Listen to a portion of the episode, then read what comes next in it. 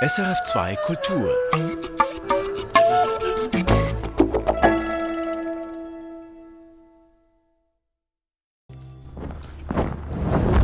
Vor über 50 Jahren konnte sich niemand in unserer Familie vorstellen, dass wir eines Tages über die ganze Welt verstreut sein würden. Als ich geboren wurde, war die Welt noch in Ordnung.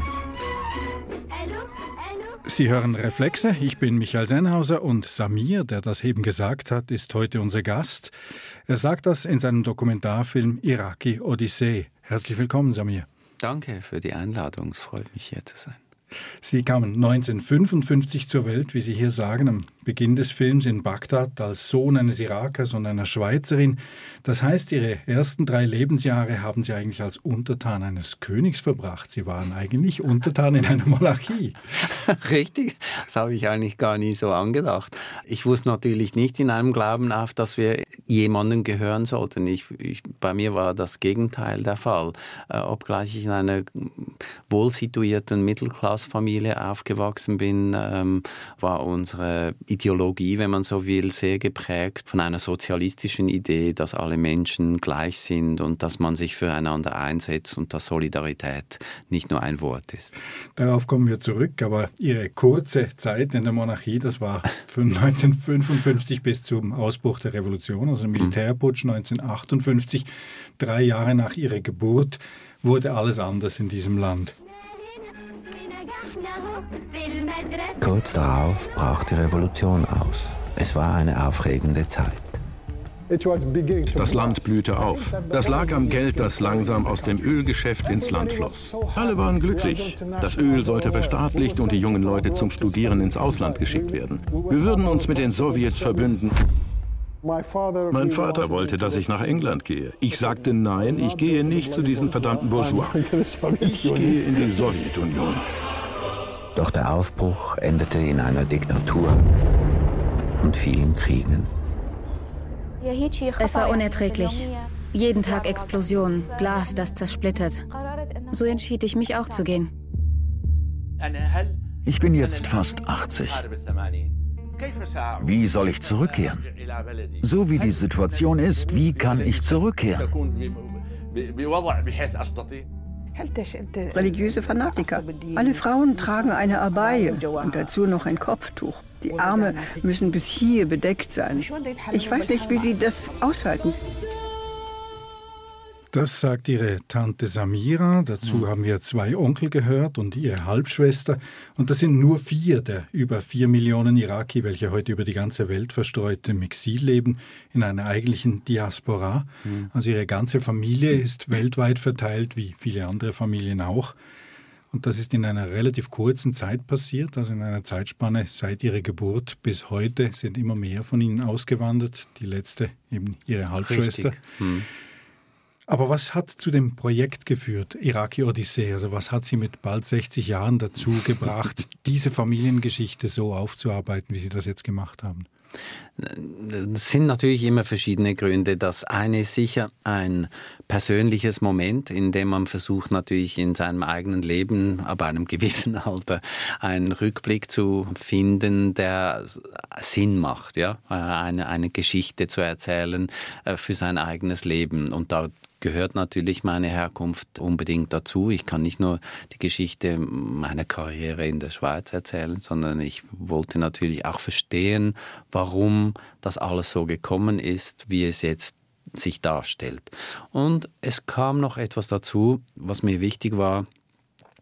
Ich wollte auch der Generation meiner Tanten und, und Onkeln und meinem Vater Ehre erweisen weil ich glaube, diese Generation hat wirklich einen harten Kampf äh, ausgefochten für die Modernität, für den Aufbau eines modernen Staates, der auf der Grundlage von Demokratie und Freiheit ist und äh, sie haben versagt. Aber trotzdem wollte ich ihrem Kampf diese Ehre erweisen mit einem Film. Also die sozialistischen Ideale ihrer Onkel, möglicherweise auch ihres Vaters, waren ja mit ein Grund dafür, dass die Familie ausgewandert ist, dass die Brüder weggingen nach Moskau, in die USA, nach Frankreich. Mhm. nach dem Militärputsch. Also es, es gibt so eine Art revolutionäre Vergangenheit in ihrer Familie, wenn man das dem Film so entnehmen will. Das kann man so sagen. Auf der anderen Seite habe ich versucht, auch ein bisschen tiefer zu gehen und zu verstehen, wie, wie, wie kommt es, dass der größte Teil der Mittelschichten in, im Irak in den 50er Jahren so stark durch die Kommunisten und ihre Ideologie beeinflusst wurden. Und ich, ich habe eine Antwort darauf. Ich behaupte, dass eigentlich diese Leute unbedingt in die Moderne ziehen wollten. Sie wollten ein, ein modernes Land aufbauen, ein säkuläres Land, das nicht durch Religion bestimmt ist, waren aber gleichzeitig sozusagen Antikolonialisten. Das heißt, der Westen versprach zwar Demokratie und Freiheit und Egalitarismus, hielt es aber nicht ein durch seine kolonialen Strukturen und so gab es eigentlich nur noch eine Macht auf der Welt, die sozusagen Modernität versprach und ähm, den Aufbruch äh, unterstützte.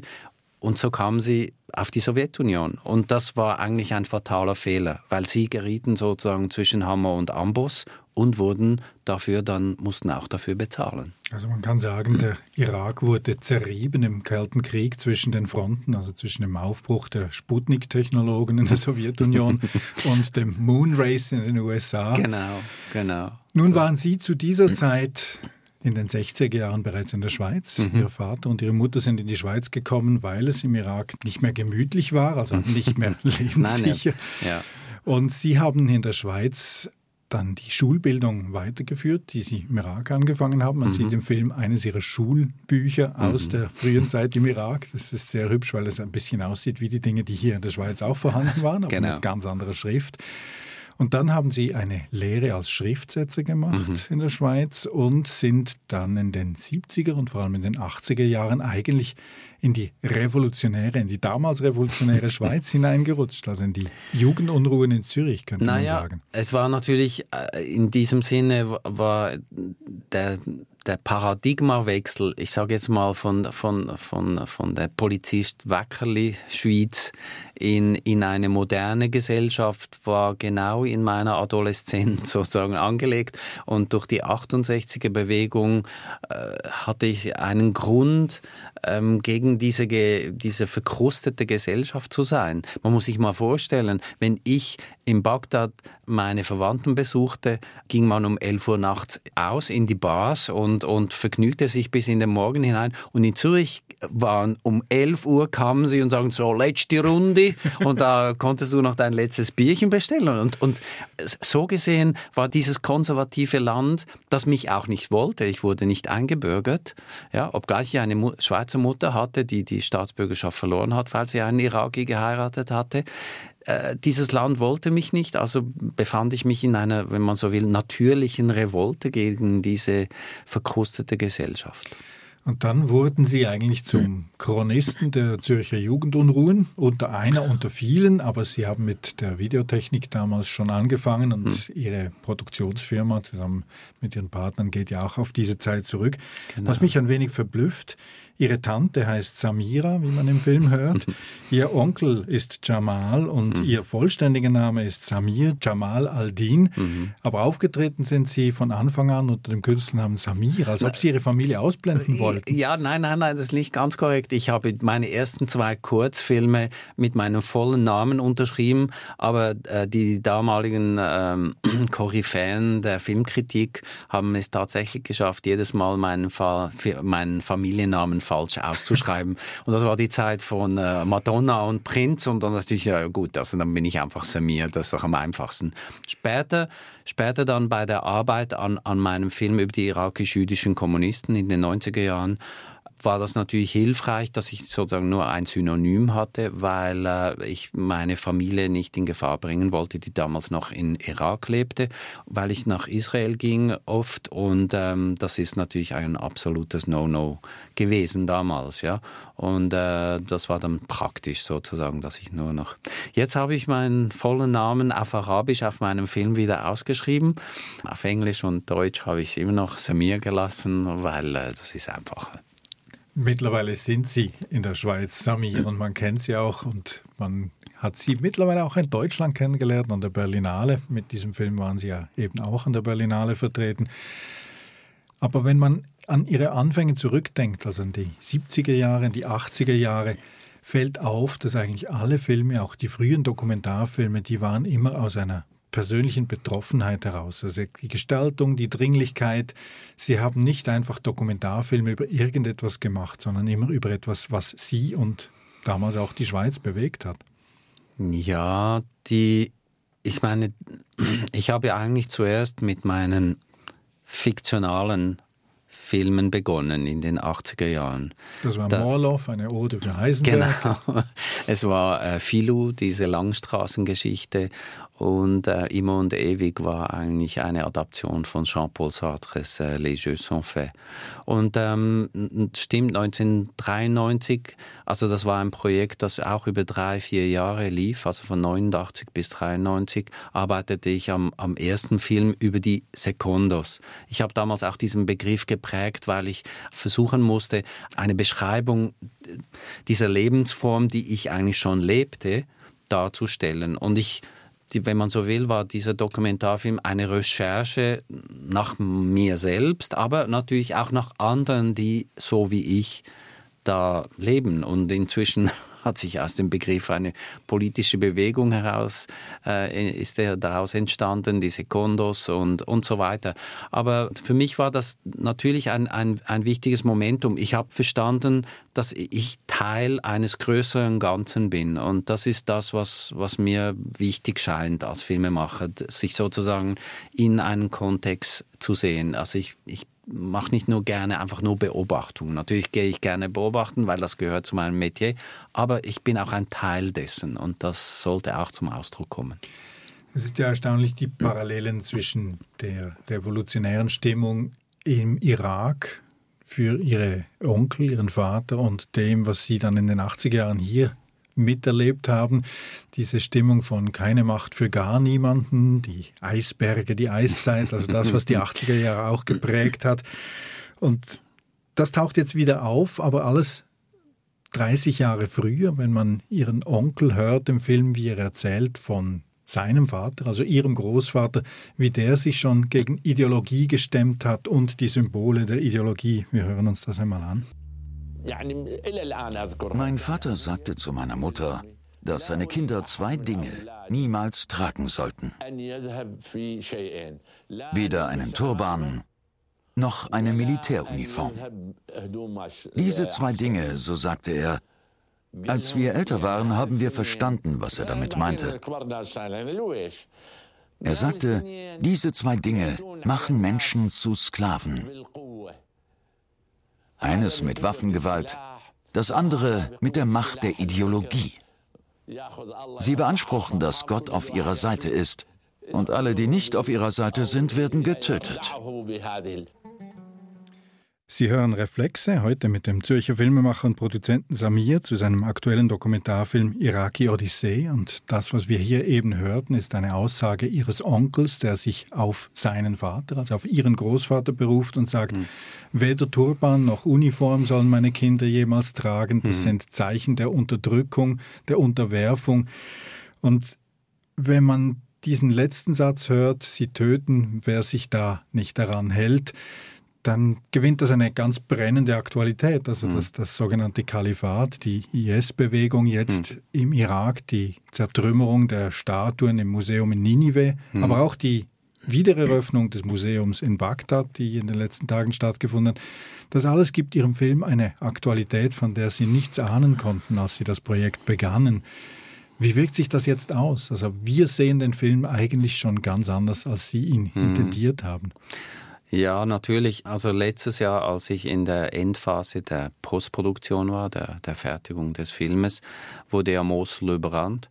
Aber schon während meinen Dreharbeiten in, in, in Negev äh, Ende 1913, äh, 2013 wurde ja äh, Ramadi und Fallujah, die Nachbarstädte von Bagdad, überrannt von den IS. Also ich wusste damals schon, dass ich eigentlich einen Film mache, der, der nicht direkt auf diese konkreten politischen Ereignisse antworten würde.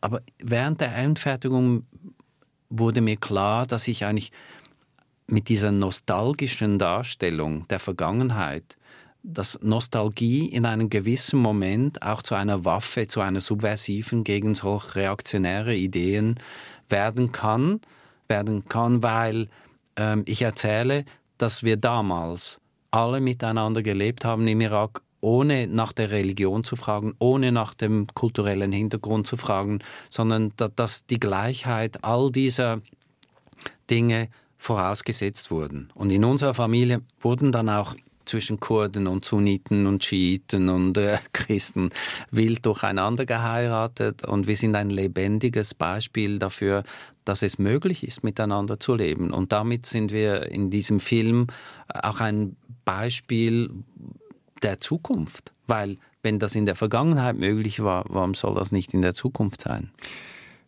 Vielleicht ein Wort zur Macher, dass Sie sagen, das nostalgische Element im Film, das sind natürlich die Familienerinnerungen an die Zeit, auch im Irak, als die mhm. Familie noch dort war, aber auch die Erinnerungen der einzelnen Familienmitglieder aus heutiger Sicht. Sie sind, und das macht den größten Teil des Films aus, sie sind diesen Menschen nachgereist, sie haben ihre Onkel, ihre Tante, ihre Halbschwester interviewt mhm. und diese im ursprünglichen Sinne standardisierten Talking Heads, also ein Element, das im normalen Dokumentarfilm vorkommt, haben sie eingebettet auf ihre ganz eigene mhm. Art in Bilder, in Archivmaterial, mhm. in mhm. eigene Erinnerungen. Mhm.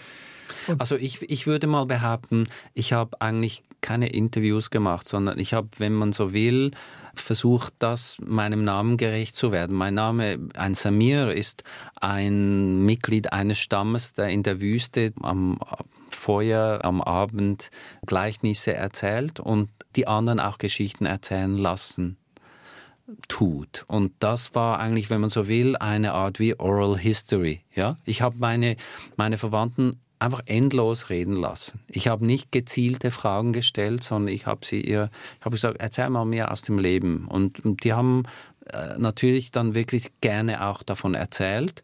Und diejenigen, die nicht gerne erzählt haben, die kommen natürlich in dem Sinne auch nicht im Film vor. Und äh, da, dazu habe ich unglaubliche Mengen von Fotos gefunden aus unserer Familie.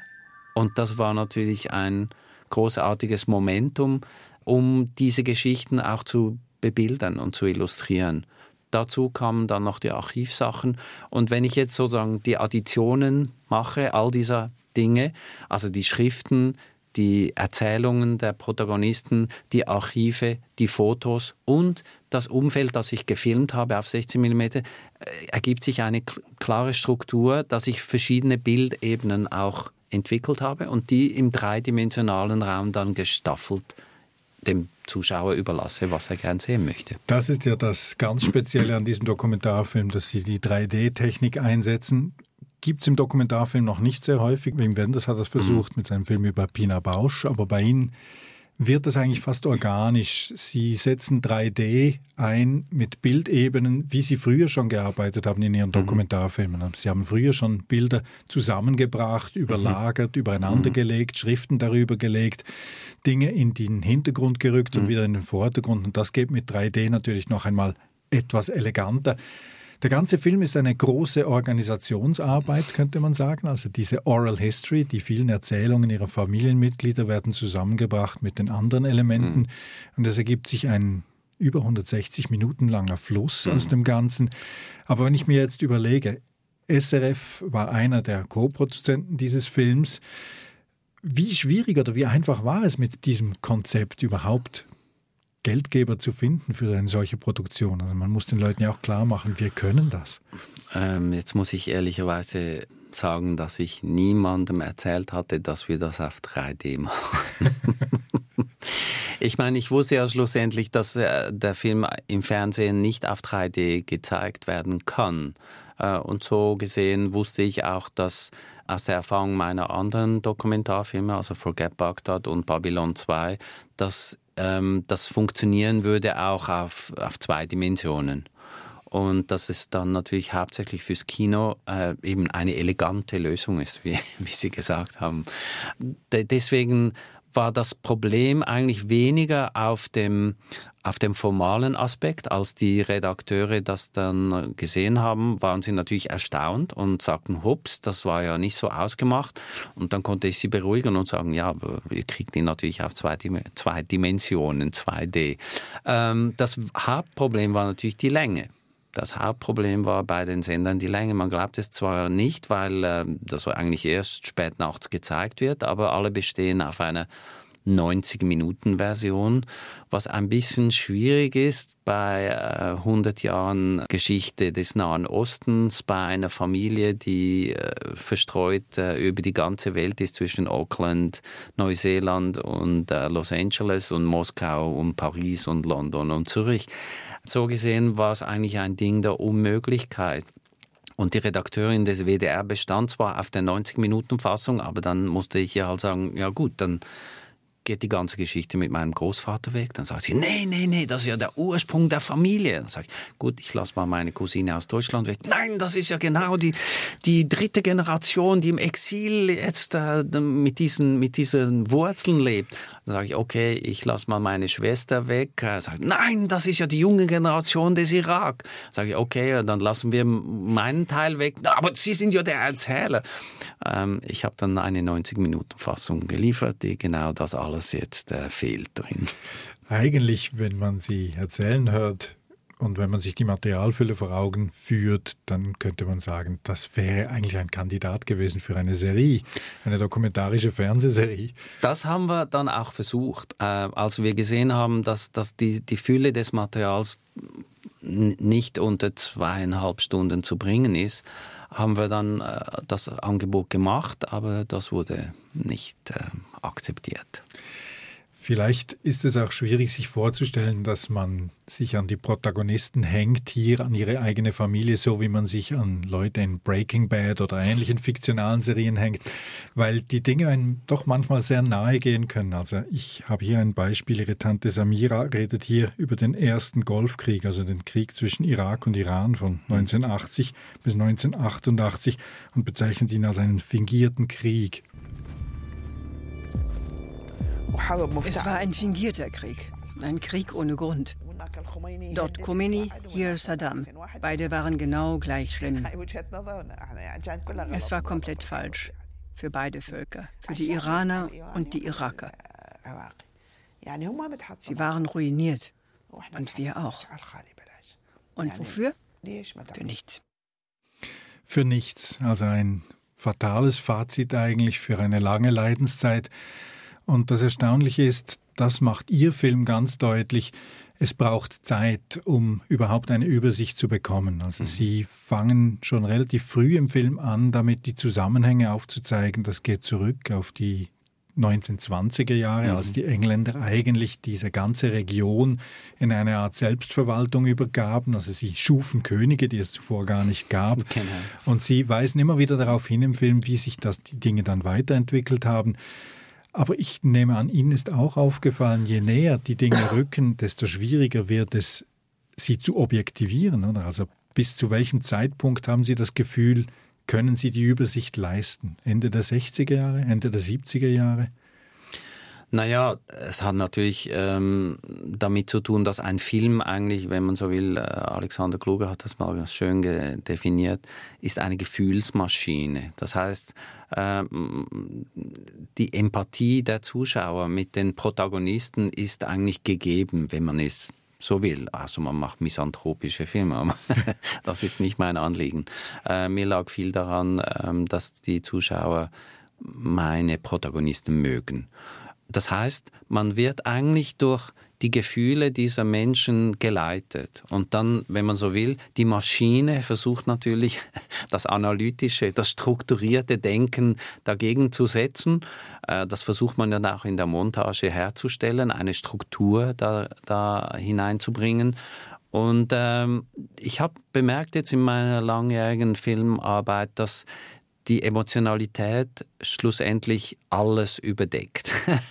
Man kann sich extrem Mühe geben. Also ich glaube, die politische Analyse und die, die Darstellung der strukturellen Abläufe ähm, im historischen Prozess sind, äh, glaube ich, auf ein Minimum äh, reduziert, und, aber, aber es ist wichtig und nötig, dass man das mitkriegt. Aber ich habe bemerkt, dass die meisten Leute das einfach vorbeiziehen lassen. Das Wichtigste ist, wie die Menschen auf diese Ereignisse reagiert haben. Aber schlussendlich bin ich überzeugt, dass trotzdem ein Grundgefühl der analytischen Wahrnehmung, der Reflexion der politischen Verhältnisse trotzdem übrig bleibt. Weil viele Leute kamen jetzt auf mich zu und sagten, ich habe das noch nie so gesehen. Ja? Und das ist doch ein schönes Kompliment, wenn man das so kriegt. Im Prinzip könnte man sagen, die Struktur, die historischen Abläufe, die Zusammenhänge, die bekommen wir ja fast tagtäglich in politischen Analysen geliefert. Sie mögen richtig sein oder falsch. ich würde da ein großes Fragezeichen setzen. ich glaube, dass das, was man hier hört, ist eigentlich sehr, sehr, sehr geprägt von einem sehr eurozentrischen und auch einem suprematischen Blick. Also der, die, die Behauptung, dass das Wissen über die Welt äh, hauptsächlich in, in den westlichen Medien strukturiert wird, ist schon sehr, sehr anmaßend für mich. Und jeden Tag diese sogenannten Spezialisten lesen zu müssen, die irgend, irgendeinen Quatsch erzählen, das ist manchmal für alle Leute aus diesem Raum anstrengend. Dann kann man sagen, die Sammlung von Geschichten, von Familiengeschichten, das Anekdotische, das Sie mit diesem Film und diesem ganzen großen Projekt präsentieren, ist eigentlich eine Art Illustration von Oral History, haben Sie es auch genannt, also ein, eine mhm. Art Gegenbild zu dem. Ja. Und ich habe es auch so wahrgenommen. Das funktioniert für mich auch. Aber Sie führen das ja noch weiter. Also wenn ja. ich das, Sie ja, haben eine also, Website aufgezogen. Ja, genau, genau. Also äh, wir haben dann gemerkt, dass wir so viele Geschichten zusammengetragen haben, so viel Archivmaterial und dass eigentlich die Leute alle uns sagten, hört mal, das ist unsere Geschichte, dass wir eine Website jetzt äh, aufgebaut haben für die Irakis, aber auch für alle anderen natürlich, um ihre eigenen Geschichten dort neu zu erzählen, damit all diese Geschichten zusammenkommen in einen Fluss, in einen großen, breiten Fluss der Geschichte des Irak und des Nahen Osten. Also die Iraki-Odyssee als Erzählung geht weiter. Herzlichen Dank, Samir. Das war Reflexe. Ich bin Michael Sennhauser und mein Gast war der Zürcher Filmemacher und Produzent Samir. Sein Film Iraki Odyssee wurde von SRF co-produziert und ist ab morgen Donnerstag im Kino zu sehen, in der wirklich faszinierenden 3D-Fassung. Und die jetzt schon ziemlich reichhaltige Webseite zum Projekt finden Sie unter irakiodyssee.ch.